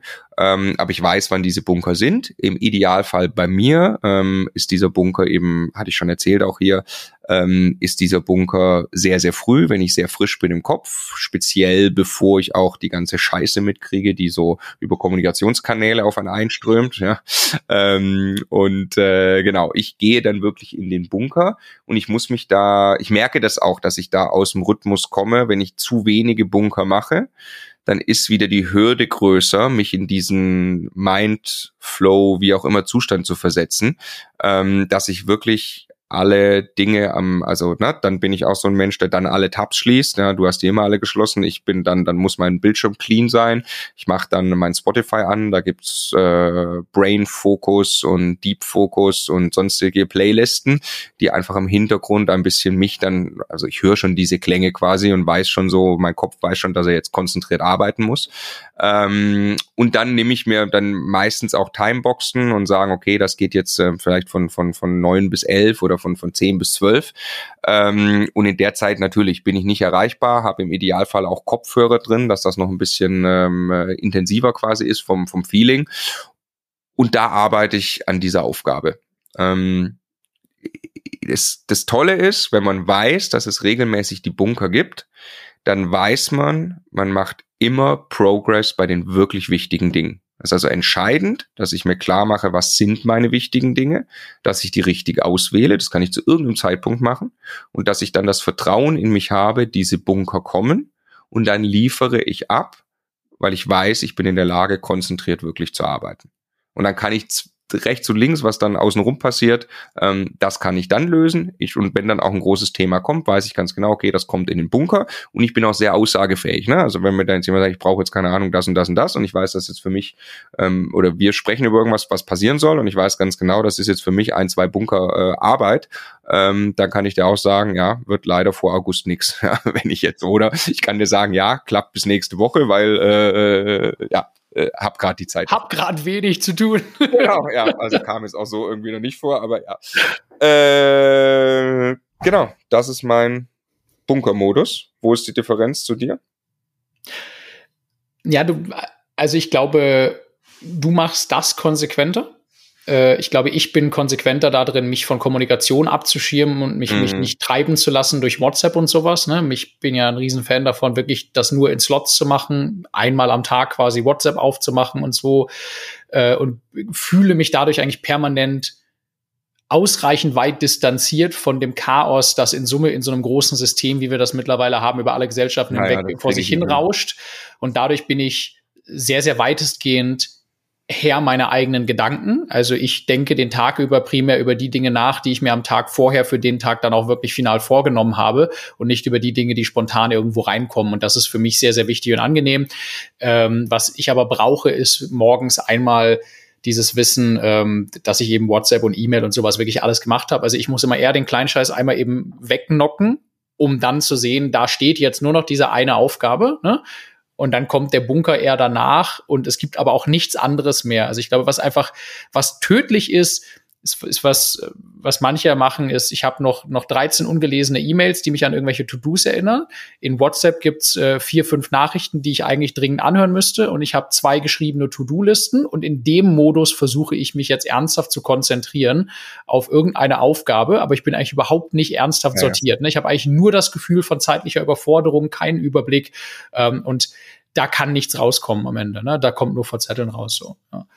ja, aber ich glaube, ähm, äh, so wie du das mit dem Bunker machst, das ist die, die sauberere Art und Weise, äh, die ich für mich so so selber nicht mache, aber wo ich weiß, dass das sehr, sehr vielen Menschen hilft, die es dann ausprobieren. Ne? Ja, genau. Also wenn ich jetzt äh, Vollgas gerade Unternehmen gründen würde, äh, dann würde ich eben safe mir wahrscheinlich von morgens ähm, ähm, sogar ja, immer vor, Sport danach äh, oder davor, es war immer eine interessante Frage. Davor und dann in den Bunker gehen ist geil, weil du bist krass, krass gut im Bunker. Ähm, was aber auch sehr gut tut, ist im Bunker zu wissen, ich kann jetzt mich voll leer konzentrieren quasi, weil danach mache ich erstmal Sport und bin dann wieder frisch und dann gehe ich quasi die, die, die Kommunikationsdinge und so an. Ähm, aber ja, wenn ich empfehlen müsste, ich gründe jetzt ein Unternehmen, ähm, dann würde ich mir diesen Bunker hart verpflichtend reinfahren und das ist das Letzte, was ich aus einem Tag streichen würde. Ich würde sicherstellen, dass ich zum Beispiel jeden Morgen von acht bis zehn, von neun bis elf, wie auch immer, zwei Stunden in diesem Bunker sitze, nicht kommunizieren darf, sondern wirklich konzentriert an der Sache arbeite. Das kann Immobilienakquise sein, das kann was auch immer.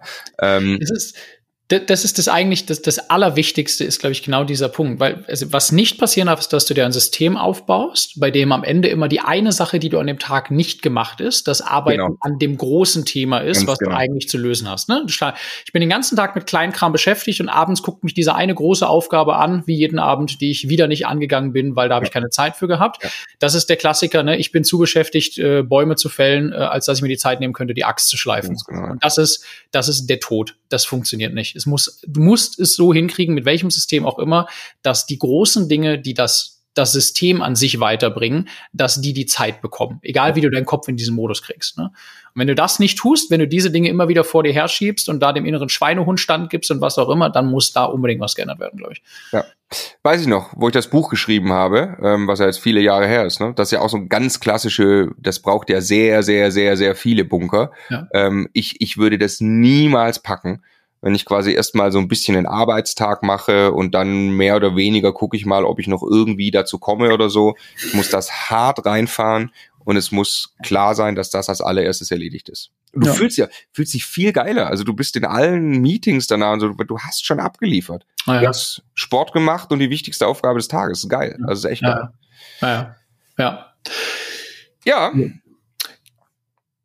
Gut. Das Noch Ergänzungen zum Bunker? Wie bitte? Noch Ergänzungen zum Bunker? Keine Ergänzungen zum Bunker. Gut. dann war's das für heute tatsächlich. Wir freuen uns, dass ihr dabei wart beim Spaziergang. Ich möchte noch eine Hausmitteilung loswerden, um einmal die äh, Formulierung der, der Lage der Nation zu verwenden. Und zwar, äh, wir äh, nähern uns jetzt leider ach, äh, langsam dem Sommer. Möglicherweise ist auch so Ferienplanung für das Jahr jetzt langsam in den ah, Kalender angekommen. Und äh, jeder, der noch nicht weiß, was genau er am 4. November 2023, das ist ein Samstag, macht, äh, aber sagt, äh, Immobilien an sich finde ich für mich relevant, interessant äh, und ich äh, lerne auch gerne Leute kennen in diesem Bereich. Ähm, das Immocation Festival wird dieses Jahr ja in die zweite Runde gehen. Äh, es wird äh, größer, geiler als äh, das letzte Mal, noch cooler. Äh, wir werden drei Bühnen statt eine haben. Es werden äh, 2300, 2400 Leute wahrscheinlich da sein. Wir werden das komplett voll machen. Es wird eine Riesenparty geben. Also ich glaube, das wird ein sensationeller Tag für jeden Einsteiger, der sich inspirieren lassen will. Es wird aber auch eine Bühne für Fortgeschrittene, eine Bühne für Profis geben. Ja, also da werden auch jede Menge Leute sein, die da mit 100, äh, 200 oder mehr Einheiten schon hinkommen. Und äh, noch gibt es Tickets äh, und noch gibt es, glaube ich, auch den Early Bird Preis. Ich glaube noch für ganz kurze Zeit. Das Team will das jetzt aber bald ändern. Und äh, es, sind tatsächlich auch, es sind auch wahnsinnig viele Tickets schon weg. Ähm, und äh, wenn du also Lust hast, da hinzukommen, uns kennenzulernen und da einen tollen Tag mit uns zu verbringen, dann ist jetzt vielleicht der richtige Zeitpunkt, auf immocation.de slash festival zu gehen. Äh, das ist mit Sicherheit äh, ein gut investierter Tag zum Thema Immobilien. Genau, ausnahmsweise am 4.11. darf dann auch der Bunker ausfallen, sondern das ist ein reiner Genusstag. Und ich möchte nochmal unterstreichen, was du sagtest mit, mit, mit drei Bühnen. Ne? Also da, wir machen da unser Interesse bei diesem Festival, haben wir an der Stelle ja auch schon gesagt, ist wirklich auch echte Fachvorträge zu bieten. Wir werden für die meisten von euch, wird es relevant sein, Basics zu hören, weil ihr vielleicht gerade einsteigt. Das ist zumindest von der Verteilung ja normalerweise so. Aber es wird für viele von euch auch relevant sein, wirklich zu wissen, okay, ich habe fünf oder zehn Wohnungen, wie skaliere ich jetzt weiter? Ähm, und es wird für viele von euch relevant sein, im Detail zu verstehen, wann man vielleicht welche Heizung oder keine Ahnung wie einbaut. Das haben wir dort auch. Deshalb gibt es drei Bühnen. Ihr könnt euch aussuchen, wo ihr zu welcher Zeit seid und könnt euer eigenes Programm zusammenstellen. Immocation.de slash Festival. In diesem Sinne, vielen Dank für den schönen Spaziergang. Das machen wir in ein paar Wochen wieder. Gerne Feedback und euch äh, gutes Gelingen in dieser schönen Marktphase. Einen guten Start in den Sommer, der jetzt endlich da ist. Genau. genau. Macht's gut. Ciao. Ciao.